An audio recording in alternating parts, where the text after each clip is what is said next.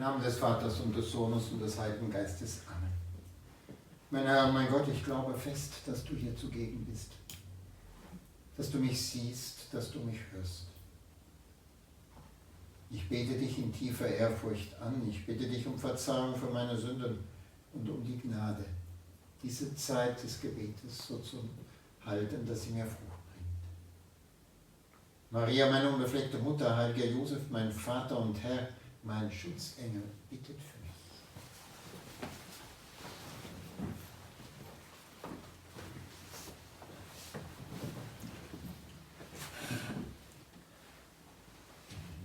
Dieser Zeit nach Christi Himmelfahrt feiert die Kirche ein großes Fest nach dem anderen. Zuerst das Fest der Herabkunft des Heiligen Geistes, danach eigentlich das größte Fest, das uns im Kirchenjahr begegnet, denn es geht um Gott selber, die heiligste Dreifaltigkeit. Dann kommt das Fronleichnamsfest, dann das Herz-Jesu-Fest, das Fest Herz Mariens. Alles Feste, die uns einfach immer wieder helfen, den Herrn mehr in den Mittelpunkt zu stellen und auch zu sehen, über die Geheimnisse des Herrn nachzudenken, welche Konsequenzen das für mein eigenes persönliches Leben hat. Der heilige Augustinus betete einmal folgendermaßen zur heiligsten Dreifaltigkeit. Mein Herr und mein Gott, der du meine ganz, meine einzige Hoffnung bist, erhöre mich. Lass mich immer leidenschaftlich dein Antlitz suchen. Gib mir Kraft für diese Suche, du, der du es so eingerichtet hast, dass ich dich finde und mir die Hoffnung auf eine vollkommene Erkenntnis verliehen hast. Vor dir stehen meine Stärke und meine Schwäche. Heile diese und bestärke jene. Lass mich immer an dich denken, dich verstehen und dich lieben. Vermehre in mir diese Gaben, bis ich vollständig erneuert werde. Ja, es drückt sehr schön unsere Situation aus. Er bittet um diese Leidenschaft, das Antlitz des Herrn vor Augen zu haben. Er, du bist unsere einzige Hoffnung.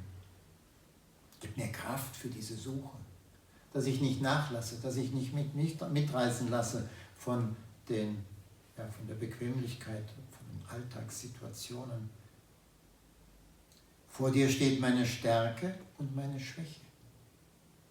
Heile diese und bestärke jene. Lass mich immer an dich denken, dich verstehen und dich lieben. Vermehre in mir diese Gaben, bis ich vollständig erneuert werde. Ja, es geht um diese Erneuerung in unserem inneren Leben, um dieses Bemühen, dass wir uns nicht irgendwie zufrieden geben mit einer gewissen, mit einem Status quo, sondern dass wir daran arbeiten. Er gibt mir Kraft für diese Suche, dass wir daran arbeiten, immer wieder zu sehen, mit deiner Gnade, Herr, aus eigenen Kräften schaffen wir es nicht, das zu erreichen, mehr an dich zu denken, dich mehr zu verstehen und dich zu lieben. Das ist unser großer Wunsch. Und den sollen wir immer wieder vor Augen haben, denn das verändert uns. Viele Heiligen haben sich im Laufe ihres Lebens immer wieder damit beschäftigt, aus dieser Liebe zum Herrn leben zu können und das Geheimnis der heiligsten Dreifaltigkeit besser zu verstehen. Eine Sehnsucht haben, gehabt, haben sie gehabt, um diese Dreifaltigkeit zu begreifen. Der heilige Josef Maria sagte gegen Ende seines Lebens, dass er manchmal sehr beglückende Einsichten erhalten habe und dann wieder eine völlige Leere erfuhr. Er sagte, seit langem versuche ich, mich mit der Hilfe des Herrn in das Geheimnis des Heiligen Geistes zu vertiefen. Manchmal kommt es mir vor, als würde ich es sehr klar sehen. Andere Male aber tappe ich im Dunkel. Und ich kann euch versichern, dass ich froh bin zu wissen, dass ich nicht verstehe. Und er sagte, wie klein wäre unser Gott, wenn wir ihn mit unserem Verstand ganz verstehen würden. Es ist eine Erfahrungstatsache, dass wir allein nichts vermögen. Wenn uns aber der Tröster bewegt, der Heilige Geist, festigen wir in uns das Bewusstsein, wirklich Kinder Gottes, des Vaters zu sein. Denn Christus lebt ja in uns und wirkt durch unsere armselige Person. Das dürfen wir nicht vergessen. Die göttliche Dreifaltigkeit nämlich nimmt in uns Wohnstatt am Tag der Taufe. Ich taufe dich, sagt der geweihte Diener Gottes, im Namen des Vaters und des Sohnes und des Heiligen Geistes. Der, Na der Name Gottes, in dem wir getauft sind, gedenken wir, des Namens Gottes gedenken wir jedes Mal, wenn wir uns bekreuzigen. Guardini bemerkt zum Kreuzzeichen, wir machen es vor dem Beten, damit es uns ordne und sammle. Gedanken und Herz und Willen in Gott fasse. Nach dem Gebet, damit in uns bleibe, was Gott uns geschenkt hat. Dann umfasst es dein ganzes Wesen, sagt er. Gestalt und Seele, alles wird darin gestärkt, gezeichnet, geweiht. In der Kraft Christi, im Namen des dreieinigen Gottes. Ja, das Kreuzzeichen. Wenn wir wirklich bewusst uns dessen sind, dass wir eben im Namen des Vaters und des Sohnes und des Heiligen Geistes uns sozusagen unser ganzes Leben unter dieses Zeichen stellen. In dem Weihetext an den Heiligen Geist sprach der heilige Josef Maria von den verschiedenen Personen der heiligsten Dreifaltigkeit. Er sagte, Gott, himmlischer Vater, der du weder geschaffen noch geworden bist, noch gezeugt wurdest. Gott Sohn, der du nicht geschaffen noch geworden bist, sondern von Ewigkeit her aus dem Vater gezeugt wurdest. Gott, Heiliger Geist, der du nicht geschaffen noch geworden noch gezeugt bist, sondern von Ewigkeit her aus dem Vater und dem Sohn hervorgehst. Wenn wir das betrachten, bedenken, dann kommt das Tagesgebet der heiligen Messe am Dreifaltigkeitssonntag uns schnell auf die Lippen. Gib, dass wir im wahren Glauben die Größe der göttlichen Dreifaltigkeit bekennen. Wir fügen vielleicht hinzu und erkennen und begreifen. Und die Einheit der drei Personen in ihrem machtvollen Wirken verehren um die Gabe des Verstandes, die unsere Einsicht in die Glaubensgeheimnisse vervollkommnen möge. Wir erwägen in unserem Gebet,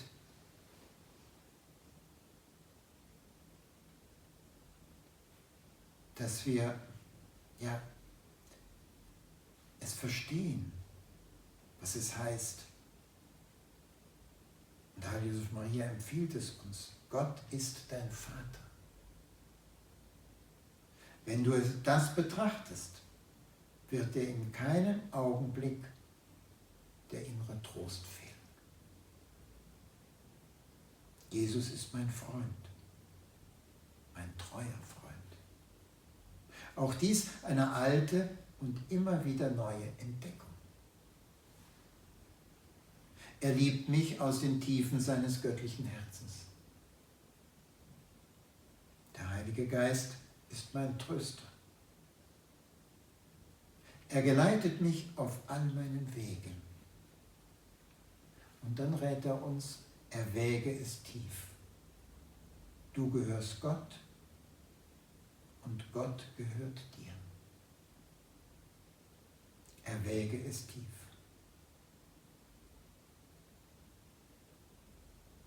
Gott ist dein Vater uns kann niemals der Trost fehlen. Gott ist mein treuer Freund. Jesus Christus ist mein treuer Freund. Auch dies eine alte und immer wieder neue Entdeckung. Er liebt mich. Mit seinem göttlichen Herzen. Und der Heilige Geist ist mein Tröster. Er geleitet mich auf all meinen Wegen. Er Wäge ist Du gehörst Gott und Gott gehört dir. Schon als einfache Kreatur leben wir, bewegen wir uns und sind wir in Gott, so heißt es in der Apostelgeschichte. Von ihm stammen wir und auf ihn sind wir ausgerichtet. Aber darüber hinaus sind wir, als wir durch das Taufwasser erneuert wurden, zu einem neuen Leben geboren. Wir sind Kinder Gottes. Durch die Gnade, die uns, wie es heißt, Divina Consortes Naturae, der göttlichen Natur selbst teilhaftig gemacht hat. Wir können sagen, dass wir, wie wir es im Lukas-Evangelium auch lesen, und du es uns sagst, Herr, regnum Dei intra vos est. Das Reich Gottes ist in euch. So offenbarst du es uns, Herr. Wir sind sicher mit der Gewissheit, die uns der Glaube verleiht, dass in unserer Seele im Stande der heiligmachenden Gnade die Dreifaltigkeit wohnt. Die drei göttlichen Personen haben Besitz von uns ergriffen bleiben dort und erlauben uns, uns des Umgangs mit ihnen zu erfreuen. Vorausgesetzt, dass wir sie nicht durch die Sünde ausstoßen. Falls uns irgendwann einmal dieses Unglück widerfahren sollte, reinigst du uns, Herr, in deiner Barmherzigkeit. Durch das Sakrament der Buße. Und erfüllst uns durch die Aussendung des Heiligen Geistes erneut mit Freude und Frieden. Denn wir wissen uns als geliebte Kinder Gottes. Wie sehr müssen wir dir, Herr, immer wieder dafür danken, dass du uns immer zu Hilfe eilst und uns die, notwendigen Gnaden schenkst, wenn wir uns dafür öffnen und nicht verschließen. Sagt der heilige Josef Maria, ich empfehle euch, die Gewohnheit zu erwerben, Gott in den Tiefen eures Herzens zu suchen. Darin besteht das innere Leben, sagt er. Gott in unserem Herzen zu suchen.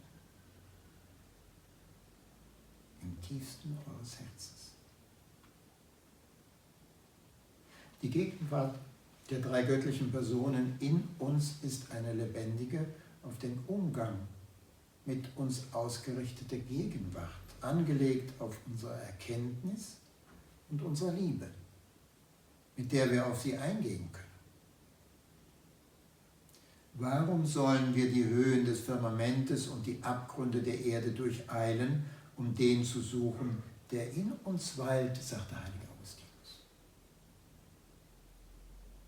Wie schön wäre es, wenn wir eine innerliche und persönliche Freundschaft mit dem Vater, dem Sohn und dem Heiligen Geist unterhalten, die unsere Gottesliebe zur Entfaltung bringt. Und diese liebevolle Freundschaft ersehnst du, Herr, ja selbst, wenn du an der Pforte unserer Seele auf uns wartest. So lesen wir in der Offenbarung. Siehe, ich stehe an der Tür und klopfe an. Wenn jemand meine Stimme hört und mir die Tür öffnet, will ich bei ihm eintreten und Mahl mit ihm halten und er mit mir. Die Gegenwart Gottes in uns erschließt uns eine Welt ständig neuer Möglichkeiten, dem Vater, dem Sohn und dem Heiligen Geist immer wieder das Geschenk unserer Akte des Glaubens der Hoffnung und der Liebe darzubringen. Beten wir den Herrn, bitten wir den Herrn, dass wir dich besser kennenlernen, mit dir vertrauten Umgang pflegen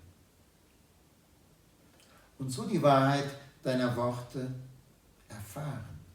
Das Reich Gottes ist in euch.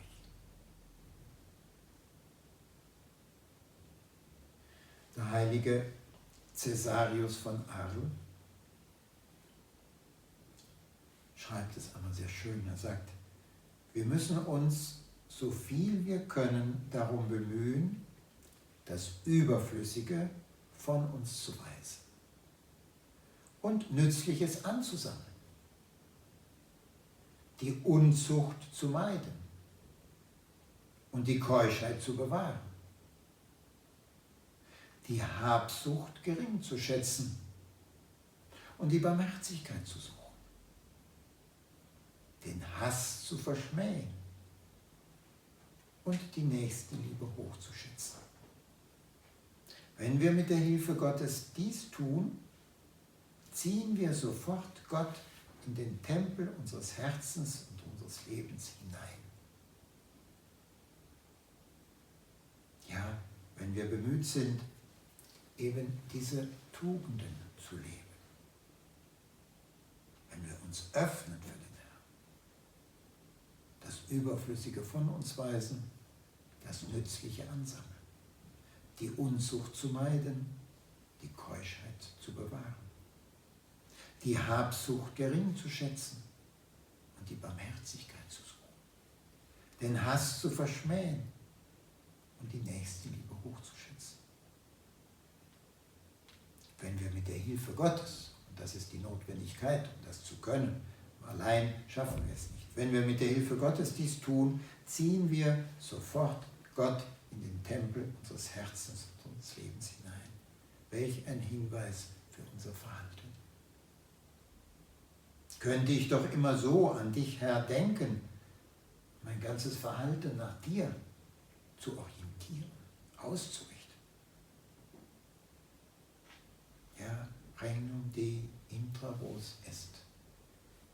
Herr, wie dankbar müssen wir dir dafür sein, du bist in uns. Dein Reich ist in uns. Du bist immer in Reichweite, in Hörweite, wie es Papst Benedikt immer so schön sagt. Und wie sehr ändert das unser Verhalten, wenn wir uns dessen bewusst sind. Wir kennen Gott bereits irgendwie aus seinen wunderbaren Werken. Er aber hat uns auf übernatürlichem Weg sein Innerstes offenbaren und uns so Anteil an seinem göttlichen Leben geben wollen. Wir begegnen ihm im Evangelium, wo wir seine heiligste Menschheit betrachten. Und wir danken ihm für seine ständige Gegenwart in der Eucharistie und in seinem mystischen Leib der Kirche. Die drei göttlichen Personen zeigen sich uns so mit jener zartfühlenden Sorge, die sie uns dauernd erweisen. Ihr merkt, so heißt es im Psalm, ihr merkt schon, wie wahr jener sprach, der sagte, der Herr sorgt für mich. Psalm 39. Und der heilige Bernhard von Clairvaux greift es auf und sagt, der, Vater erspart dem Sohn nichts, um den Knecht zu retten. Der Sohn geht für ihn mit Freuden in den Tod. Beide senden den Heiligen Geist und der Geist selbst bittet für uns mit unaussprechlichem Seufzen. Diese Sorge des Herrn um uns ist so ja,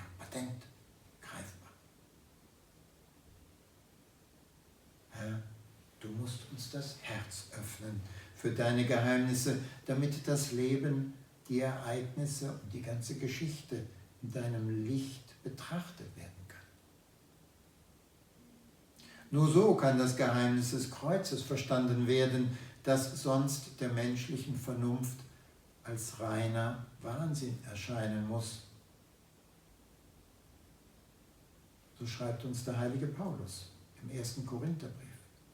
Wir aber haben nicht den Geist der Welt empfangen, sondern den Geist, der aus Gott stammt, damit wir das erkennen, was uns von Gott geschenkt worden ist. Ja, damit wir es erkennen und begreifen. Davon reden wir auch nicht mit Worten, wie menschliche Weisheit sie lehrt, sondern wie der Geist sie lehrt, indem wir den Geist erfüllten, das Wirken des Geistes deuten. Der irdisch gesinnte Mensch aber lässt sich nicht auf das ein, was vom Geist Gottes kommt. Torheit ist es für ihn und er kann es nicht verstehen, weil es nur mit Hilfe des Geistes beurteilt werden kann. Seien wir nicht töricht, könnten wir sagen, sondern, wie wir es am Pfingstfest betrachtet haben, er erfüllt unser Wirken mit seinem Geist. Wir Gott, werden Gott mehr erkennen, wenn wir ihn mehr lieben, wenn wir diese Gnade auch empfangen. Wenn jemand mich liebt, so sagst du es uns im Johannesevangelium, Herr, wird er an meinem Wort festhalten. Mein Vater wird ihn lieben und wir werden zu ihm kommen und bei ihm wohnen. Glauben und Vertrauen wir auf dich, Herr. So ist auch unser Beispiel im Leben der Tugenden von Glaube, Hoffnung und Liebe zu so entscheidend in unserem Apostolat, in unserer Sorge um die anderen Menschen. Nur das zieht an wie ein Magnet, auch in schwierigen Situationen. Liebe den Herrn, deinen Gott, aus deinem ganzen Herzen, in deiner ganzen Seele, mit all deiner Kraft und in deinem ganzen Denken. So hören wir es in den Geboten. Und Papst Benedikt griff das auf und sagte, dass wir in unserem Leben durch den Glauben alle eine Art von kopernikanischer Wende erlernen müssen. Kopernikus entdeckte, dass sich nicht die Sonne um die Erde dreht, sondern dass diese Erde mit den anderen Planeten die Sonne umkreist. Jeder von uns sieht sich zunächst wie eine kleine Erde an, um die alle Sonnen kreisen müssen. Der Glaube lehrt uns, aus diesem Irrtum herauszutreten und geschwisterlich mit allen anderen zusammen gleichsam in den Reigen der Liebe um die eine Mitte einzutreten, um die Mitte, die Gott ist. Nur wenn es Gott gibt, nur wenn er Mitte meines Lebens wurde, dann ist dieses Lieben wie mich selbst möglich. Aber wenn es ihn gibt, wenn er meine Mitte wurde, dann ist es auch möglich, zu dieser inneren Freiheit der Liebe zu gelangen. Das Entscheidende muss immer das sein, dass du, Herr, in unserem Leben im Mittelpunkt stehst. Wenn der Herr, in so einem Umgang mit dem Herrn, ja, so nur eine Zwischenlösung ist, wie es der selige Pater Hubert Meyer sagt, dann wird es nicht unser Leben verändern. Er muss im Mittelpunkt stehen. Zwischenlösungen gibt es nicht. Und die Rechnung des Menschenlebens geht nicht auf, wenn man Gott herauslöst an Gott zu glauben, der uns liebt und folglich vor allem zu glauben, dass Gott uns liebt und wir auf seine Liebe zu uns vertrauen. So sagt es Papst Benedikt. Wer nicht glaubt, dass Gott uns liebt, wer folglich auf seine Liebe nicht vertraut, kann ihn auch nicht lieben. Und der Zusammenhang zwischen dem Glauben an Gott, der uns liebt, und der Liebe zu ihm aus ganzem Herzen, drückt der heilige Josef Maria sehr schön in einem Punkt im Feuer der Schmiede aus, wo er sagte, Gott liebt mich. Der Apostel Johannes schreibt, wir wollen Gott lieben, weil er uns zuerst geliebt hat. Und mehr noch, Jesus richtet an jeden von uns, trotz unserer Schwächen, die gleiche Frage, die er an Petrus richtet. Simon, Sohn des Johannes, liebst du mich mehr als diese? Es ist an der Zeit zu antworten, Herr, du weißt alles. Du weißt, dass ich dich liebe. Und in Demut fügen wir hinzu, hilf mir, dich immer mehr zu lieben. Lass mich in der Liebe wachsen. Ja, wir entdecken, dass das unser ganzes Leben bestimmen soll. Dass diese Verbundenheit mit dir, mit der heiligsten Dreifaltigkeit unser Leben bestimmen soll. Und wir merken, wie wir immer wieder das korrigieren müssen, unser. Das Herz muss um ihn wissen und sich von ihm berühren lassen. Dann kommt es nicht zum sich aufbäumen und entmutigen bei Schwierigkeiten. Zum glücklichen Leben gehört dieses innere Einvernehmen mit Gott. Es ist gerade die grenzenlose Liebe zu Gott, die sich über unsere Mitmenschen in einem Strom der Großzügigkeit, des Verständnisses und der Nächstenliebe ergießen soll.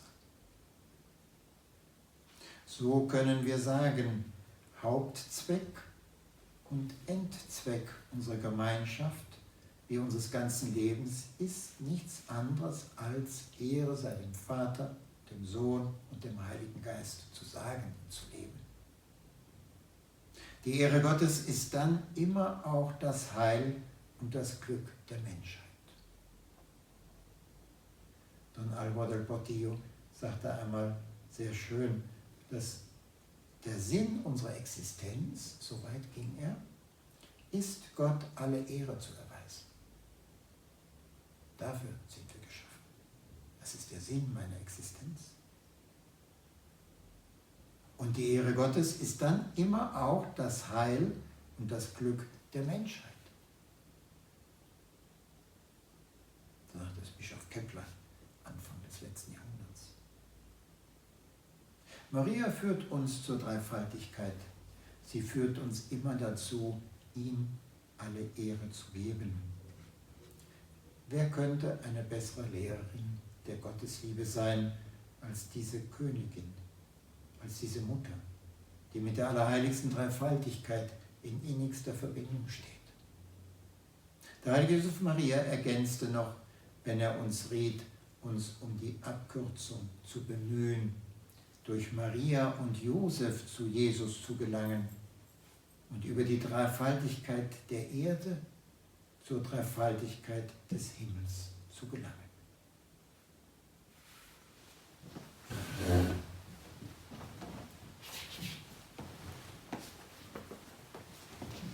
Danke dir, mein Gott, für die guten Vorsätze, Regungen und Eingebungen, die du mir in dieser Betrachtung geschenkt hast. Ich bitte dich um deine Hilfe, sie zu verwirklichen. Maria, meine unbefleckte Mutter, heiliger Josef, mein Vater und Herr, mein Schutzengel, bittet für mich. Heilige Maria, unsere Hoffnung, Sitz der Weisheit,